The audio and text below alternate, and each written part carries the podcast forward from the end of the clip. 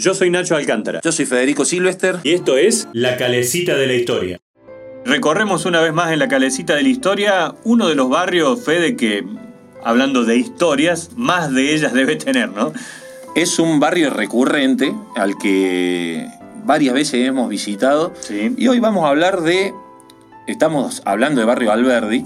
Y vamos a hablar de tres instituciones imposible de pasar por alto Claro. cuando uno camina por, por esas calles. La primera de ellas la vamos a llamar por el nombre actual, Bien, ¿sí? Es La Piojera. perfecto.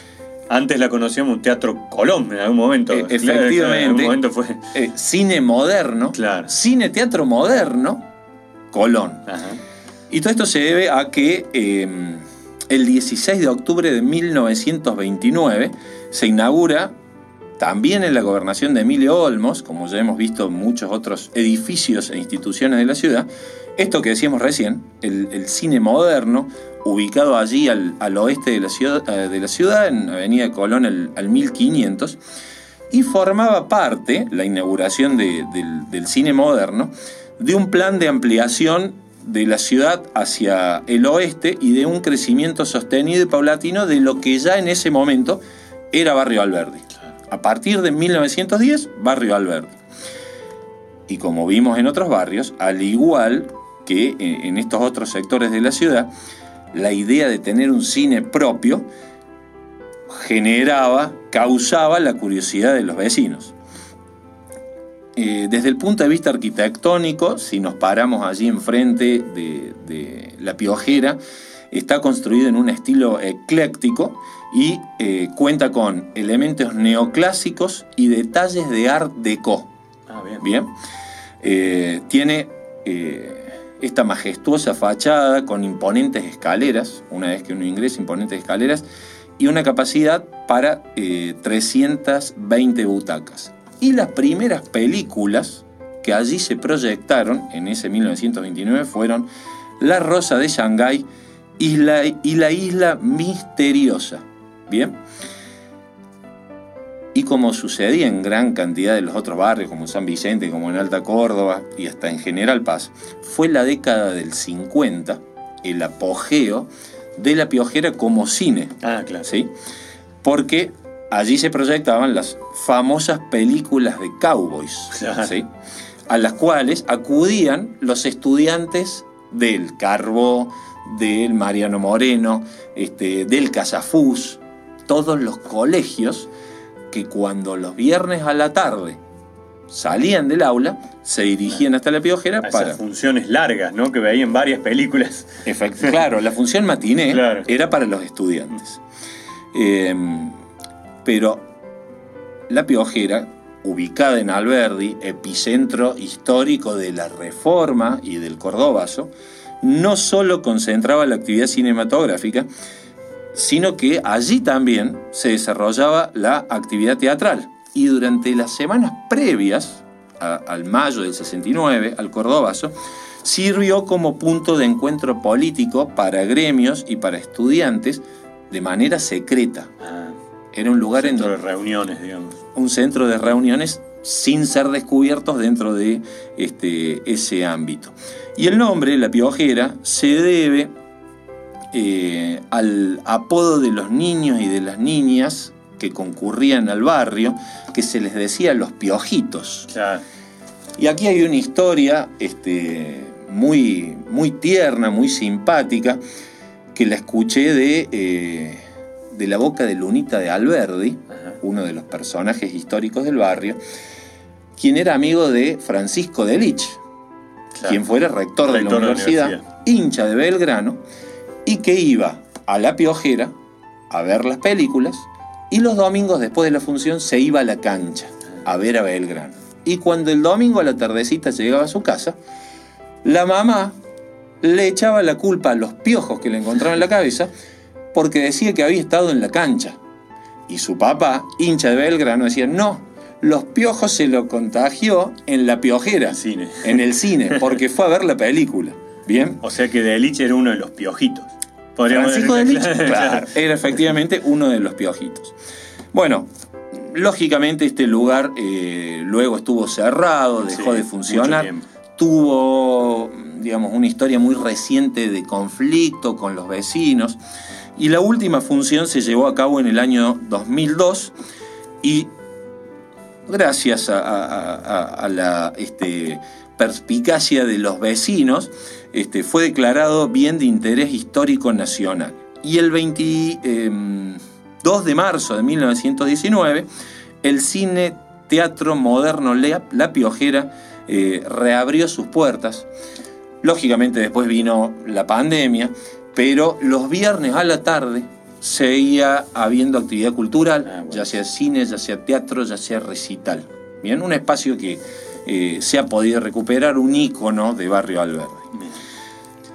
Vamos a seguir por Avenida Colón, hacia el centro, y vamos a hablar de una iglesia, que es la María Auxiliadora, que comparte la manzana con el Pío X. de los salesianos. Efectivamente, de los salesianos.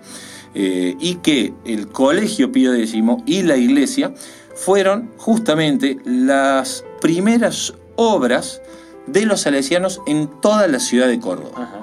Ellos, digamos, esa manzana fue el lugar a donde fueron destinados y allí comenzaron a construir una iglesia que no tenía el aspecto que tiene actualmente y eh, lo que hoy es la escuela, el colegio Pío X. Luego ampliaron a El Villada, por ejemplo, al San Antonio, San Vicente, la obra de los salesianos en la ciudad.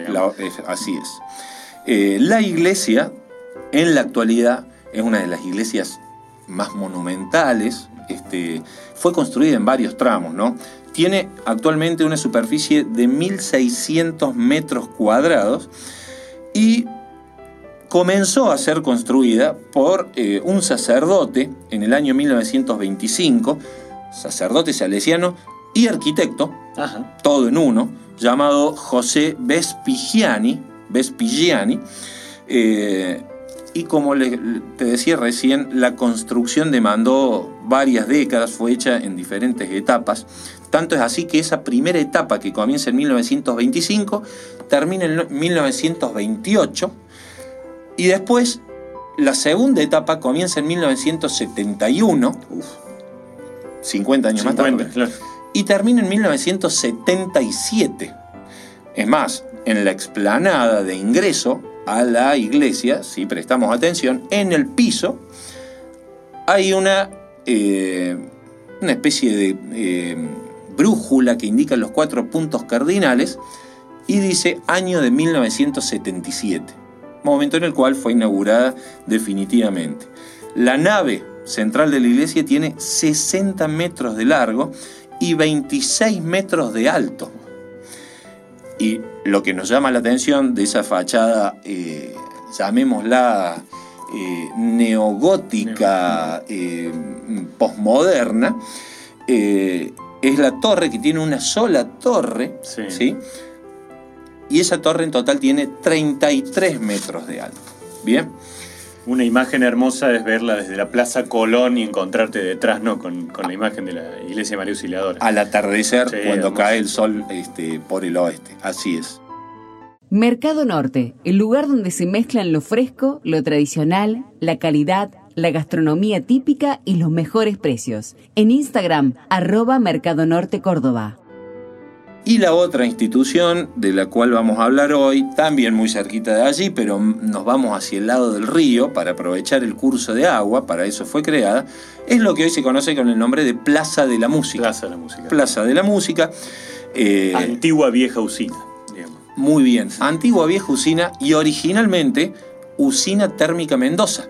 Ajá, ese es el nombre. ¿Mendoza por la calle? Por la calle Mendoza, por la calle Mendoza. Así fue este, inaugurada en el año 1912 como usina térmica Mendoza bajo eh, propiedad de la Compañía General de eh, Electricidad de Córdoba, pero que contaba con capitales británicos. Bien, y que junto a la usina Molet, la que está eh, yendo hacia el embudo, pasando la calera. Pasando calera, claro.